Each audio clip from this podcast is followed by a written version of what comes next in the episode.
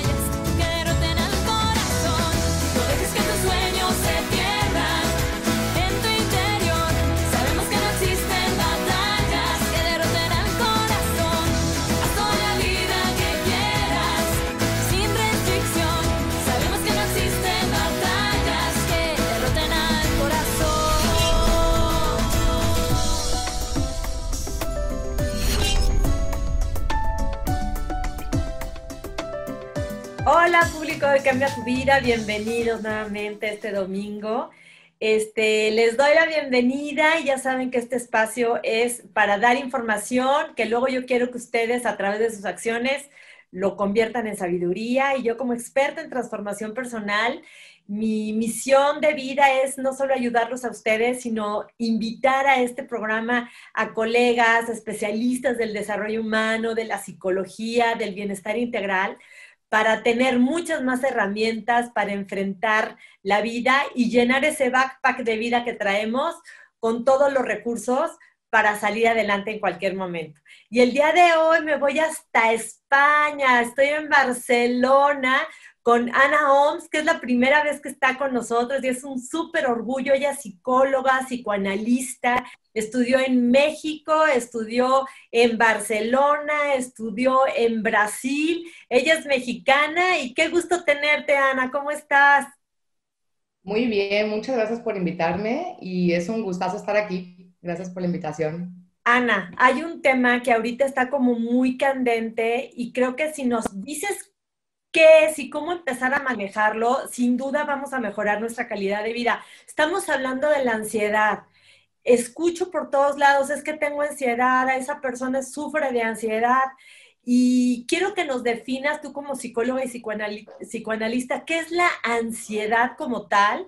Para luego irnos de lleno a ver cómo la podemos procesar y en su caso eh, eliminar. Claro, pues bueno, como bien dices, es una palabra que se escucha ya en todos lados, ¿no? La gente es como, ay, todo el tiempo tiene ansiedad y cada vez la escuchamos más. Eh, pues es una reacción emocional, física y también cognitiva, o sea, de pensamientos ante una amenaza. Entonces, así, en principio, la ansiedad no es negativa porque ella pues te avisa que hay algún tipo de peligro o amenaza. Eh, lo que es problemático es cuando de repente surge eh, ansiedad y no vemos de dónde o no vemos alguna amenaza, ¿no? Como que sur- surge suelta, te hace sentir mal, tiene una serie de síntomas que ya te voy a platicar, pues, qué son, y, y no le vemos como de por qué. O sea, en el trabajo no hay ninguna cosa que realmente pasó o que te esté haciendo pasar peligro y empieza la cosa de ansiedad o estás aquí viendo tu Instagram y eh, surge esa ansiedad. Entonces, eh, tiene diferentes síntomas, ¿no? La parte física, pues empiezas con palpitaciones en el corazón, te empieza a latir súper rápido. Hay gente que puede tener eh, sudoración, que empieza a sudar, temblar, la, respiración se altera, entonces puede ser que respires muy rápido o sientas que te falte el aire. Y también está la parte emocional, que causa pues mucha angustia. Empiezas a sentirte mal, eh, muy angustiado. Y la parte de pensamientos, que le decimos la cognitiva, son pensamientos de perder el control, de me voy a morir. Son, es una, una muy angustiante porque empiezan pensamientos así a venir muy, muy fuertes, ¿no? De pérdida de control y de que algo muy malo va a pasar, o miedos específicos que empiezan a, a surgir. Entonces, todo esto pues son síntomas de ansiedad y lo problemático y que puede también volverse un trastorno es cuando empieza a ser muy frecuente, ¿no? Como fuera de contexto y aparece pues cotidianamente. Hay una serie de, de digamos, síntomas de criterios, digo, que, que, se usan para diagnosticar un trastorno de ansiedad. Pero entonces, Oye, Ana, aquí hay algo bien importante. Por ejemplo, ahorita que estamos viviendo estos momentos retadores, este, sentir ansiedad ante la incertidumbre, luego que estamos bombardeados con tanta información todo el tiempo, es, podemos decir, normal. De repente sentir un poco de ansiedad es normal.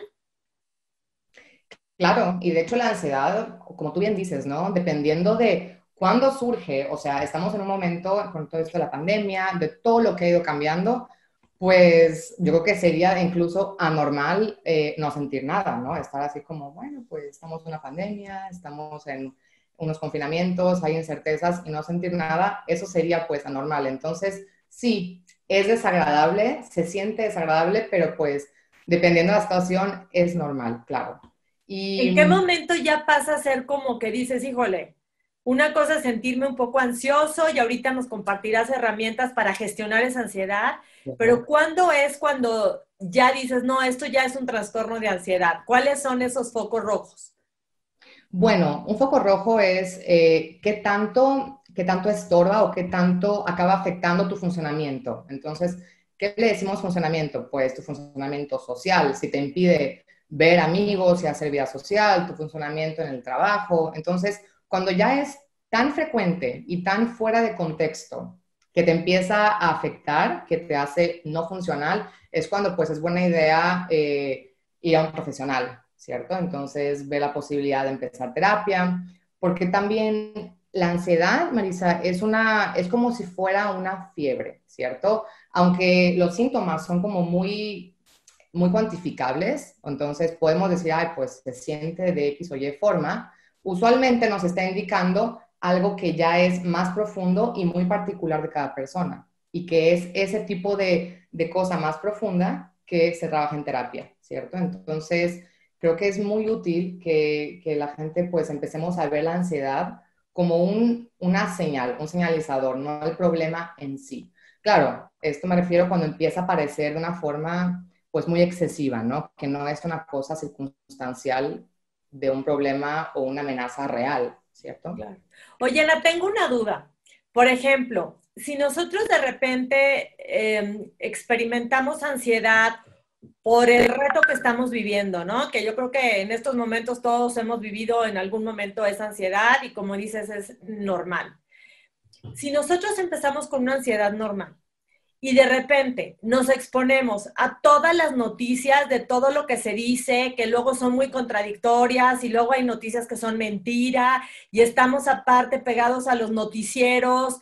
Eh, viendo, porque yo creo que cuando ves, escuchas y sientes eh, a través de, la, de lo que estás viendo, hija, pues como que lo recibes mucho más fuerte y mi pregunta es, ¿nos puede llevar esa conducta de estar viendo todo el tiempo eh, noticias y estadísticas este, y lo verdadero y lo no verdadero a generar un trastorno de ansiedad, porque pues estás todo el tiempo con esa, con ese, con esa exposición a esa información. Entonces, esa es mi duda. Si tú tienes una ansiedad normal y estás todo el tiempo exponiéndote a eso, ¿te puede llevar a desarrollar un trastorno de ansiedad? Yo no me aventuraría a decir que eso específicamente te llevaría, solo eso, a desarrollar un trastorno, pero que lo alimenta y que influye bastante, porque, a ver, eso que ahorita tú dijiste, ¿no? Empiezas a ver noticias, si estamos como que en tiempo real viendo en Twitter qué está pasando en todos lados del mundo. Eh, entonces, todo esto, claro que va aumentando y aumentando, aumentando. La ansiedad, Marisa, no es nada nuevo, o sea, aunque se habla cada día, o sea, se habla cada día más de esto y ya la gente como que le tiene menos miedo o por lo menos ya sabe más o menos de qué se trata, no es nada nuevo, pero imagínate que lo que está pasando ahora, ¿cierto? Estuviéramos viviéndolo hace 50 años. Entonces, claro, es muy peligroso, es una amenaza, pero no teníamos el acceso a información, que es como una, un tsunami de información en tiempo real que tenemos ahora. Entonces Ahora no es, por ejemplo, solo vivir una pandemia o en casos de alguna guerra o lo que está pasando, es vivir eso, sentir todas las emociones que, pues, que vienen con eso y además estar al tanto todo el tiempo de lo que está pasando. O sea, recibimos muchísimo, mucha información y eso la verdad es que es muy complicado de procesar. Y no solo digo como de ver tragedias o noticias, pero tipo estar como muy clavado en redes sociales o así todo el tiempo extra conectado, pues sí, puede, puede volverse una cosa muy patológica. Ok, y entonces, bueno, ahora sí que como primer punto, tener dieta de noticias de ese tipo y enfocarte en cosas que sumen a tu vida y que te ayuden a tener como pues más paz, más esperanza, más fe, más confianza. Claro, me, me encantó eso que dijiste de la dieta de noticias, sí. Eh, darte una, o sea, regular un poco lo que consumes, ¿no? También dosificarlo, no, está, no hay nada malo en estar informado y leer las noticias, eh, pero bueno, dosificarlo. Y también, por ejemplo, escoger los momentos del día, porque imagínate, pues, alguien que pasa literalmente la hora antes de dormir. Aquí estamos acostados en la cama con el celular, viendo videos de, pura desgracia o viendo las noticias. Eh, eso, pues, claro que puede afectar tu sueño y, la calidad de tu sueño. Entonces, yo también diría pensar eh, en qué momentos consumes qué tipo de información. Hay gente que es mucho más sensible, por ejemplo. Sí, Ana, y fíjate que justamente antes de dormir, cuando te empiezas a relajar, eh, que empiezas a bajar tus ondas cerebrales, ahí es un momento divino para programarte, ¿no? A nivel inconsciente con lo que estás, con lo que estás viendo. Y ahorita regresando del corte, me gustaría que nos fuéramos de lleno a hablar sobre qué herramientas tenemos para gestionar, para mejorar, para evitar e incluso para convivir con gente que tiene ansiedad. Y a mí me gustaría despedir este bloque diciendo, es un dicho bien bonito que dice, se oye el árbol que cae, pero no el bosque que crece. Entonces, parece que nos enfocamos en las malas noticias y qué tal que fuéramos buscadores de buenas noticias, ¿no? Para, para nutrirnos también de todas las cosas buenas y bellas y lindas que ocurren en el mundo y que, y que los seres humanos también han demostrado en estos momentos de reto. Regresamos con Ana O, hablando de ansiedad y esto es Hoy Cambia tu Vida.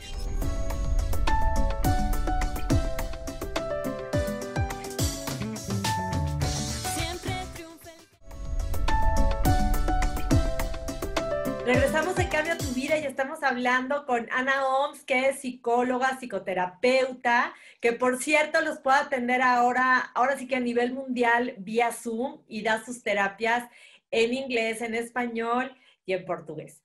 Ana, a ver, estábamos hablando de lo que representa la ansiedad que se siente horrible. Cuando uno empieza a sentirse ansioso por, por una amenaza real o irreal, se siente horrible. Entonces, por ejemplo, ahí te va el momento. Empiezas a tener ansiedad, no sé, por el futuro, pues porque tal vez perdiste el empleo, eh, te falta dinero, no sé, estás en confinamiento con, con mucha gente, hay muchos problemas y empiezas a sentir esas palpitaciones y esa desesperación y ese desazón.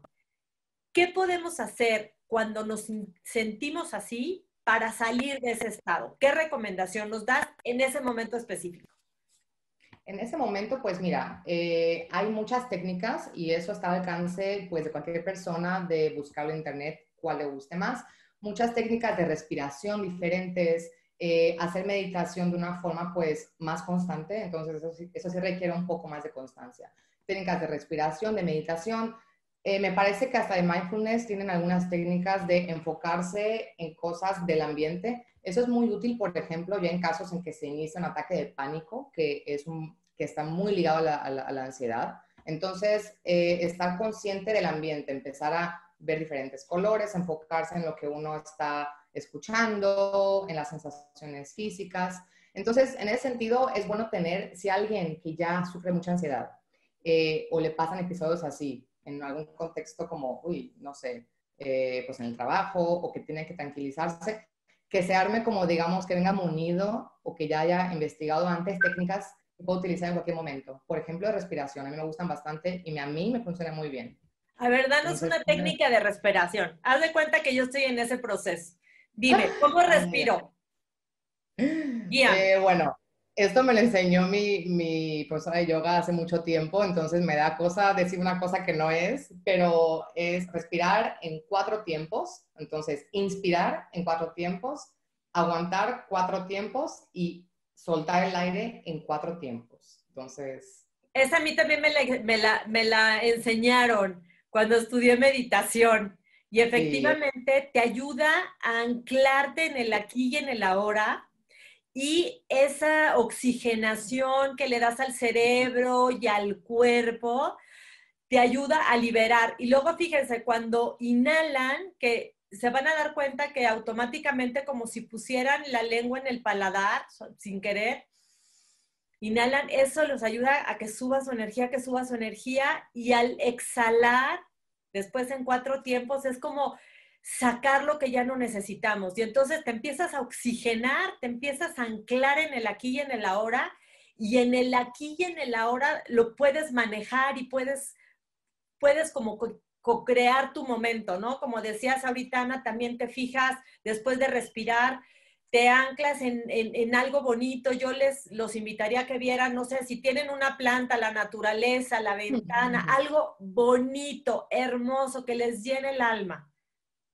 Sí, esta parte de respiración, aunque suene muy, muy obvia o muy trillada, los invito a que nos esté escuchando si nunca lo han hecho, porque de hecho es bastante, cuando uno es muy ansioso y nunca se ha parado a respirar, es muy difícil hacerlo en cuatro tiempos porque es bastante, porque queremos ya soltar el aire así, hacerlo despacio requiere que de verdad te pares y te concentres en respirar. Entonces, pruébenlo. Está muy bien. Y, sabes que, Ana, también si tú ves que alguien está teniendo ese, tema de ansiedad, decirle, y yo lo hago mucho cuando veo gente que está muy ansiosa, le digo, a ver, primero que nada, relájate, inhala, uno, dos, tres, cuatro, exhala. Y lo hago que tenga esa respiración no sé, ocho veces y, de verdad se empieza a relajar, se empieza a relajar, ¿no? Porque te digo, lo ancla en el aquí, en el ahora y este... Y, y, rompes como ese ciclo de lo que te puede llevar pensamientos, pensamientos, pensamientos.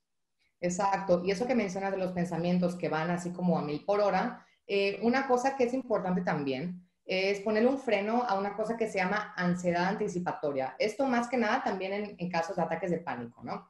Cuando uno tiene una crisis muy fuerte, que es muy desagradable, claro, de ansiedad o de pánico, ya automáticamente en otra ocasión, cuando sientes que te, que, te pones ansioso, te viene un, ay no, no, otra vez no, otra vez no. Eso se llama ansiedad anticipatoria, que ya sufriste antes algo y estuvo tan desagradable que te da mucho miedo y te genera ansiedad la posibilidad de que otra vez ocurra. Entonces, ponerle un poco de, de pausa a eso y pensar, por más desagradable que se sienta la ansiedad o un eventual ataque de pánico, no es una cosa que ponga en peligro tu, tu, salud de forma real. No te vas a morir, no te está dando un, un, un, infarto, no es nada de eso. Entonces, porque esta ansiedad anticipatoria hace justamente que te aumente la ansiedad. Entonces, pensar como racionalmente de esto es una reacción de mi cuerpo y de mi, ¿sabes? Es una reacción que estoy teniendo, estoy bien y a salvo.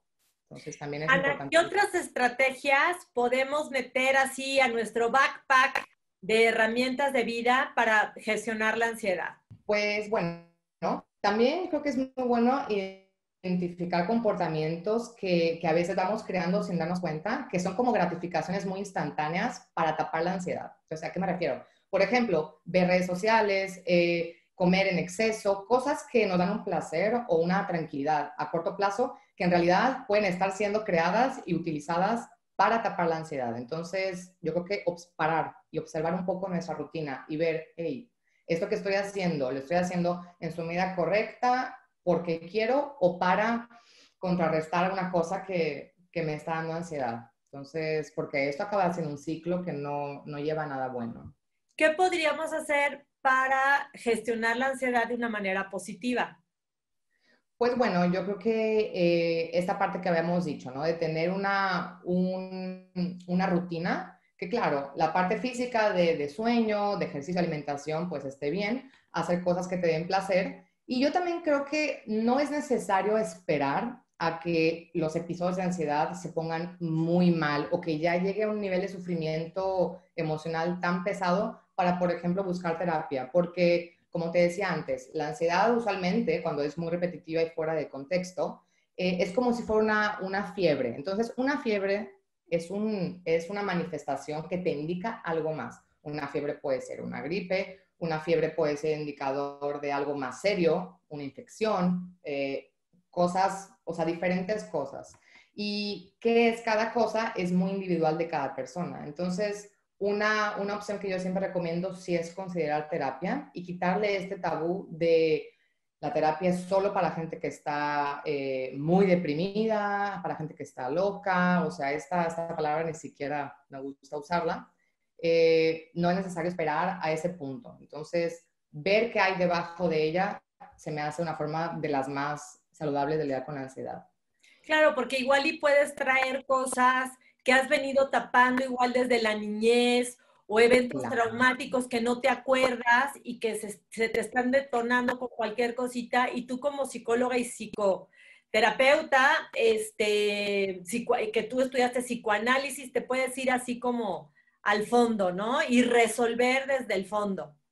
Claro, porque a ver, eh, si, si, tratamos el, la ansiedad como si fuera el problema y no el síntoma, pues bueno, quitas la ansiedad, pero esto que no fue, que no fue resuelto se va a algún otro lado, algún síntoma físico, algo, algo somático, pues. Entonces, pues sí, lo ideal es ver qué le está provocando realmente, ¿no? Y no depender solo, por ejemplo, de ir al psiquiatra y solo tomar medicamentos. Esas son herramientas que, dependiendo del caso, pueden ayudar para que te hagan sentir un poco menos angustiado y menos ansioso mientras observas qué es lo que realmente le está causando. Ana, eh, hablabas de, rutinas, ¿no? Que es bien importante tener una rutina. Creo que eso es muy padre porque te da certeza, o sea, tú controlas tu rutina y eso como que te, te ancla en una certeza. ¿Qué rutina saludable consideras tú que podemos implementar para bajar la ansiedad si sentimos ansiedad? Pues mira, te, voy a ser muy sincera, creo que cada persona va a encontrar cosas que le hacen más o menos sentido, ¿no? Hoy en día pues siempre tenemos acceso a mucha información, entonces habrá gente que le haga una gran diferencia implementar el ejercicio, habrá gente que le haga una gran diferencia empezar a disminuir, o sea, literal, si están pasando cuatro horas al día en el celular o en la computadora viendo, viendo noticias o videos o redes sociales, disminuirlo eh, esa estrategia de también filtrar qué es lo que estás consumiendo, ¿no? Verlo de una forma más... Decías que hay que bajarle al café, ¿verdad? En algún momento. Y esa es una cosa que, eh, de verdad, el, café es un estimulante, ¿no? Entonces, cuando alguien está en una etapa en la que presenta ansiedad muy frecuentemente, es buena idea bajar al café, porque de verdad sí te, te agita más y te, te deja más, más agitado, más ansioso. ¿Sabes qué, mi Ana? Eh, se acaba el tiempo del programa de televisión, pero quiero que te quedes conmigo un ratito más porque después cuando suba el programa a redes sociales vamos a tener así que un bonus para hablar un poquito más sobre estrategias para manejar la ansiedad y también ayudar a los que estamos viendo que tienen ansiedad, qué podemos hacer. Este, te agradezco muchísimo que hayas estado aquí, gracias por compartir tu sabiduría y no me despido de ti, mi Ana. Un gustazo, muchas gracias y bueno, aquí seguimos. Y al público de Cambia tu Vida, les recuerdo que todo esto que les compartimos es para que lo pongan en acción. Y recuerden siempre, siempre, siempre poner la inteligencia al servicio del amor, el amor en acción, iluminar su vida y la de los demás.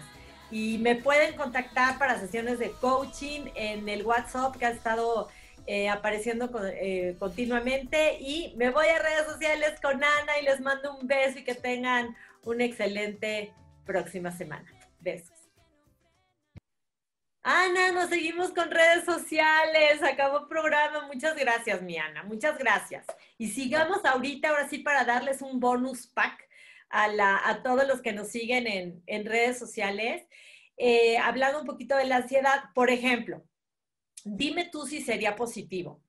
Si yo me estoy, estoy sintiendo ansiedad, ¿no? Empiezo con las respiraciones que, que compartías, ¿no? De lo de respirar en cuatro, inhalando, exhalando. Una manera, después de que ya estoy anclada y un poquito más tranquila, para gestionar la ansiedad, sería bueno de repente irme y ponerme un video de baile y decir, con este baile saco todo lo que traigo, o irme a hacer ejercicio para generar dopamina, o este, o de repente los que somos fans de la meditación, irme a meditar. Es, sería bueno después de vivir ese episodio, irte a hacer algo que como que te mueva la energía, como que te ayude a sacar de tu sistema esa sensación, porque la verdad sí se siente bien feo. O sea, yo, yo no, no sufro de ansiedad, pero en algún momento que digo, ay, ¿no? Que todos nos pasa, es, una sensación bien desagradable, ¿no? Digo, gracias a las herramientas que uno tiene, lo gestiona y lo saca, pero yo digo, si no tienes herramientas, pues sí se siente muy feo, Ana. Sí, la verdad es que sí. Eso que comentas se me hace pues una muy buena estrategia, ¿no? Esto de, bueno, eh, hacer algunas técnicas para físicamente eh, oxigenarte, como bien dijiste, y tranquilizarte. Y sí, todo ese tipo de actividades, ya sea pues baile, irse a correr, eh, alguna cosa que sea placentera, definitivamente, además de que produce pues estos químicos que nos hacen sentir bien, eh, pues bueno, una, una actividad placentera por sí sola. Entonces, si no eres, por ejemplo, muy activo y quieres ponerte a pintar porque eso te produce placer y sentir bien, claro, se me hace una súper estrategia. Ay, ¿sabes qué? Acabas de tocar un punto súper importante. Incluso hay terapias de arte. Entonces, para los que no son de hacer mucho ejercicio, que yo no concibo mi vida sin ejercicio y yo me encanta gestionarlo así, pero de repente sacarlo a través del arte o del tejido o de algo que te ayude a expresar, eso te, te ayuda mucho, ¿verdad, Ana? Sí, claro que sí. Y, pues bueno, también una, una, cosa que creo que vale mucho la pena cuando, cuando uno tiene algún episodio muy marcado de, de ansiedad es identificar, si, bueno, ver si identificas algún eh, desencadenador o un detonador específico, ¿no? Eh, y no digo esto para que empecemos a evitar lo que lo desencadenó, eh, sino para reflexionar, mm, ¿qué, ¿qué hay de esa situación que me parece amenazador? O sea, como que empezar a desmistificarlo, ¿no? Porque lo que a veces pasa, Marisa, es de que si yo tuve un episodio de ansiedad muy fuerte haciendo X situación o en X lugar, empezar a evitarlo. Y esa es una cosa que es muy nociva, ¿no? Empezar comportamientos de evitar cosas o lugares o situaciones eh, para que no me pase otra vez. Porque ahí justamente empieza este ciclo de que te afecta la funcionalidad, ¿no? No es una forma de vivir la vida, evitar todo lo que me pueda causar ansiedad.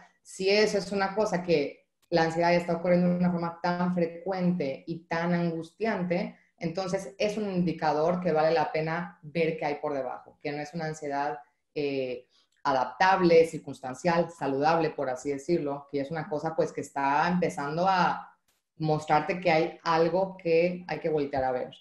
A ver, por ejemplo, haz de cuenta que a mí me dio ansiedad eh, un día que fui al súper y, por ejemplo, yo tengo una amiga que fue al súper y le tocó el temblor ahí, en uno que, en, México, ¿no?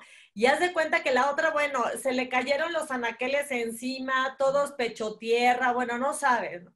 Entonces, digo, no es que a mi amiga le haya generado esa ansiedad, pero pon tú que ese episodio en el súper le generó ansiedad o si de repente un día te fuiste a la naturaleza y hizo explosión el popo, yo qué sé, ¿no? ¿Cómo regresar a ese lugar que tú ya identificaste que te dio ansiedad de una manera que te ayude a gestionar y a quitarle esa carga traumática a ese lugar o a ese evento de familia o a la casa de mi hermano, que ahí el día que fui se guamearon a mi esposo, yo qué sé. ¿Cómo de una manera consciente, tú como psicóloga y psicoanalista, podríamos como diluir ese anclaje negativo de ese lugar o esa, sí, pues de ese lugar, punto, hablando de lugares?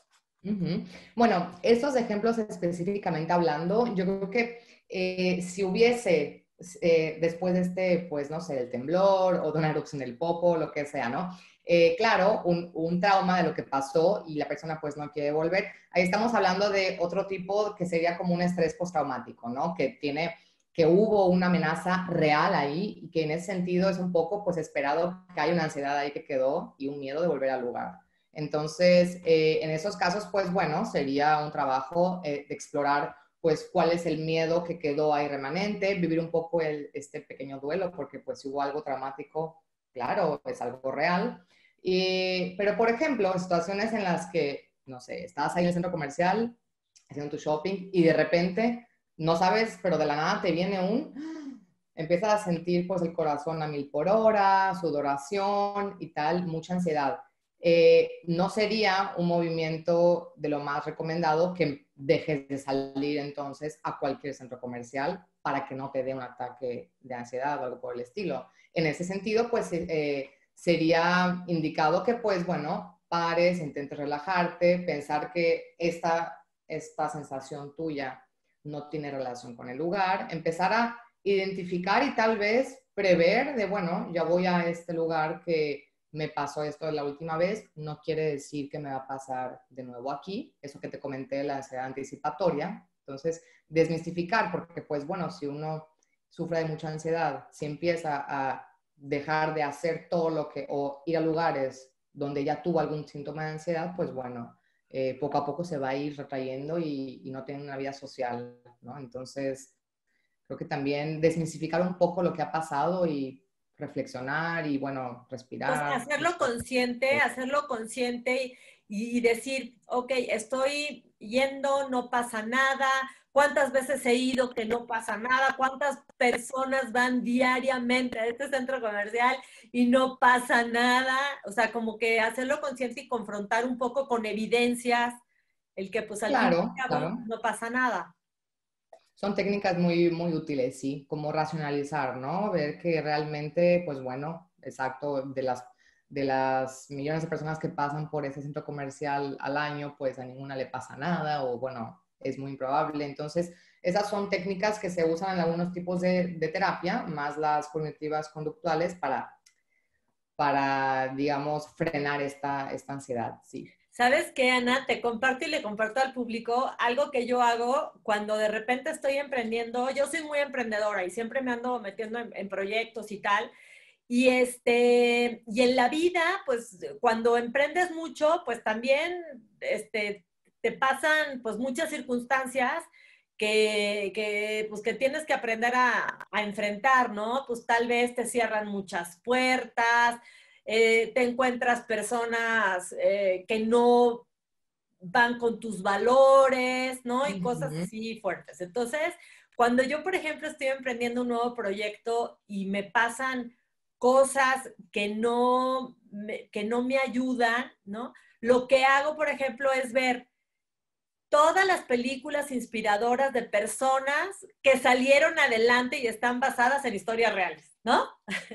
y veo todo lo que les pasó, cómo los traicionaron, todos los problemas que tuvieron que sortear, ¿no? Porque al fin y al cabo la vida también es como una película, y hay villanos, y hay gente buena que te ayuda, y hay situaciones que se complican y, y giros de tuerca. Eso, y también me pongo a leer biografías también de personas que tenían todo para perder y acabaron conquistando su sueño a través de sus valores, de su congruencia, de su preparación y de su resiliencia, ¿no?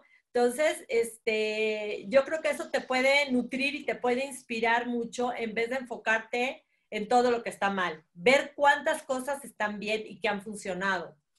Claro, y esto, esto que nos comentas, ¿no? Que te gusta, eh, especialmente porque son historias reales, bueno, que es lo que tienen en común las, las películas que dijiste y las autobiografías, es de que pues te vas identificando, ¿no? O sea, si tú quieres emprender y te has deparado pues con esos obstáculos, el hecho de ver a otra gente que ha sufrido cosas pues parecidas a las tuyas, frustraciones similares, que tiene aspiraciones parecidas, pues te identificas y te da un, ah, no soy solo yo, ¿no? Que también pues pasa con todo esto de, de, bueno, en general con la salud mental, el hecho de hablarlo con gente, con gente cercana, con la, en la que confíes, eh, es súper liberador porque a veces una cosa que causa todavía más ansiedad o que empeora ciertos tipos de trastornos eh, de todo tipo es el sentirse solitario, como solo yo, ¿cierto? Yo veo a todo el mundo súper feliz, veo a la gente sus stories aquí todo el mundo viendo su mejor vida y yo me siento angustiado o angustiada o ansioso o ansiosa. Entonces, el compartirlo e identificarse con otra gente también es muy terapéutico, la verdad.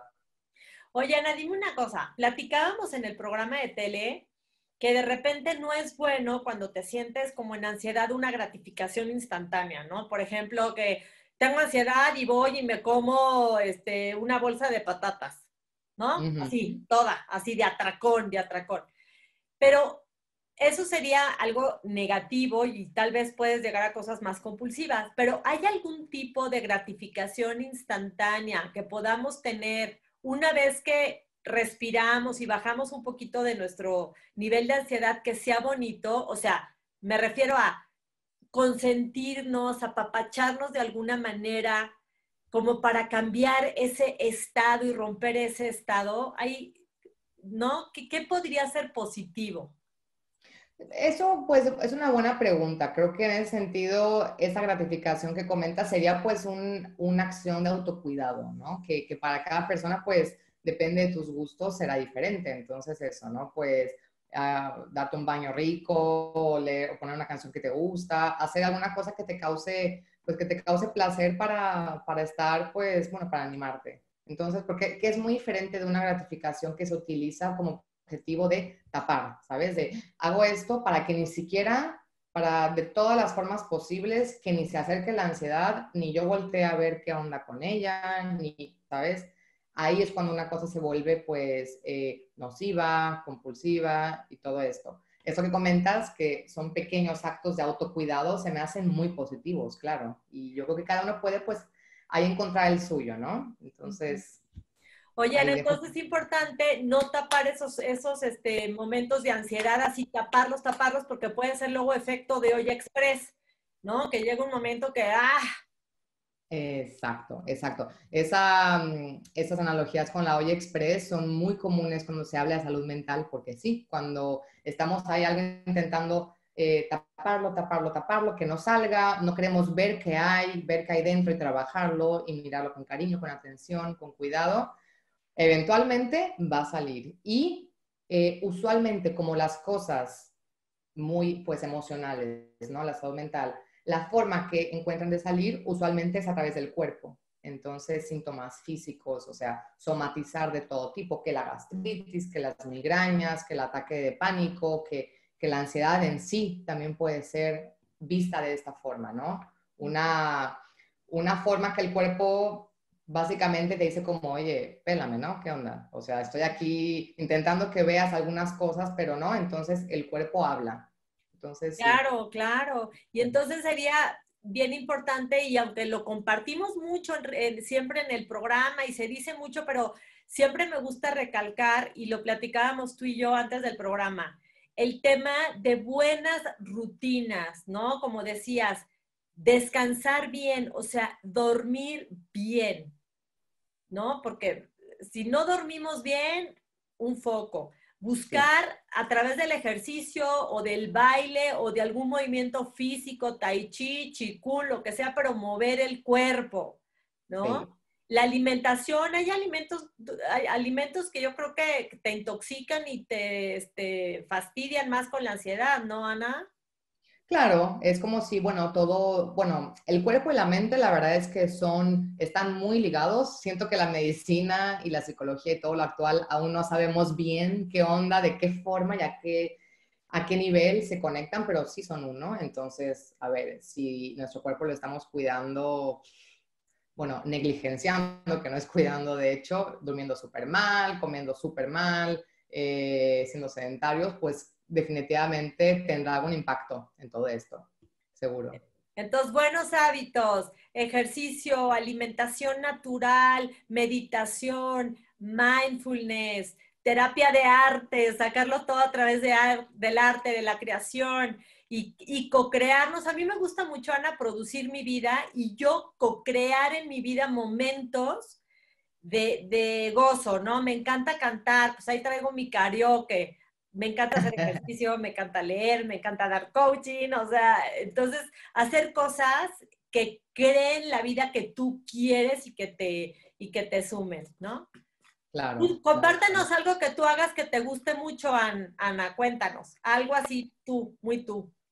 Pues una cosa muy reciente que le agarró un gusto eh, fue el ejercicio, pero eso es cosa de hace un par de años, porque siendo muy sincera, aquí me estoy, me estoy abriendo contigo, eh, pues mucho tiempo, desde que pues era adolescente hasta hace poco, eh, mi motivación para ejercicio era puramente estética, ¿no? La cosa de, ay, quiero estar delgada y tal, que bueno, pues son estándares que nos van poniendo la sociedad y eso la verdad es que me impedía, porque a mí no, me gustaba nada hacer ejercicio, no, no, me parecía placentero, era como una obligación.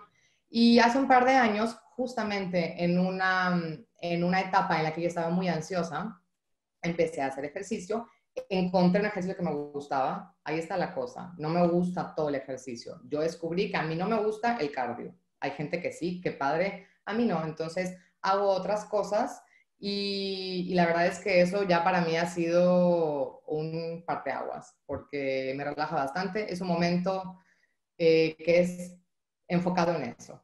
Es para mí. Puede estar súper estresada con mil cosas que hacer, pero es un momento en el que no puedo hacer ese ejercicio si no estoy ahí 100%, me puedo lastimar, me puedo, en fin. Entonces, para mí ha sido eso. Ay, Ana, pues gracias por compartir, gracias por estar con el público de Cambia tu Vida. Este, hasta España, te mandamos un beso, un abrazo y este, espero tenerte próximamente en el programa. Y han estado apareciendo todos tus datos, Ana, para que te puedan contactar, que, que tomen este, la psicoterapia contigo, que eres eh, psicóloga y psicoanalista, que te busquen, que te sigan y esto, y que se beneficien de toda esa preparación brutal que tienes y yo no sabes lo agradecida que estoy de que hayas compartido toda tu sabiduría con nosotros, Ana. Te mando un abrazo. Un abrazote, mil gracias, yo te agradezco y me encanta estar contigo y pues bueno, estamos entonces hasta la próxima. Excelente. Cuídate mucho. Vayan, y al público de Cambia tu Vida, recuerde que estoy dando todas las sesiones de coaching online, trabajamos objetivos y nos metemos a profundidad también con, con técnicas que manejo de programación y reprogramación. Eh, han estado apareciendo mi, WhatsApp para que me contacten vía WhatsApp, que es 55 54 52 40 10. Y yo les digo que parte de todas mis rutinas de ejercicio de alimentación, para mí es bien importante la meditación y la oración y la conexión para mí con Dios, con aquello que nos trasciende y tenerlo siempre de aliado en nuestra vida. Les mando muchos besos y nos vemos próximamente. Bye. Se pierde el de sol